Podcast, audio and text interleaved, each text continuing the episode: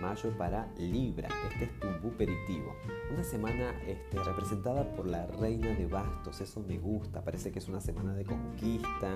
Una semana para que, digamos, para encender nuevamente el fuego, liderazgo. ¿eh? La reina de bastos, si hay algo que tiene es liderazgo, es coraje, es valentía, osadía, es, tiene ese potencial para manifestar.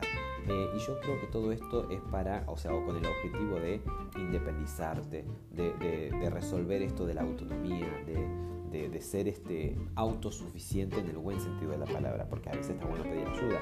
Pero en este caso yo creo que estás trabajando y valorando el trabajo propio y la obtención de los resultados propios y gustarlos. Eso no tiene comparación. De hecho, el consejo te lo da el 9 de oros, que justamente te invita y te empuja, te sugiere, te impulsa más que empuja, te impulsa a que te ganes las cosas, a que las trabajes y que te las ganes, a que experimentes el sabor que tiene algo cuando le pones visión, empeño, coraje, vas, lo conseguís y lo adquirís. Uy, tiene un precio, un sabor que ni te cuento.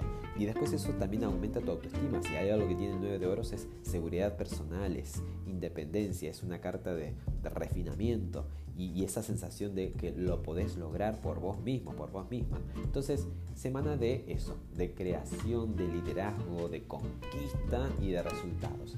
Eh, y el impulso va más por lo mismo, ¿no? Es buscar en todo caso las cosas por, eh, por tus propios medios, ¿ok?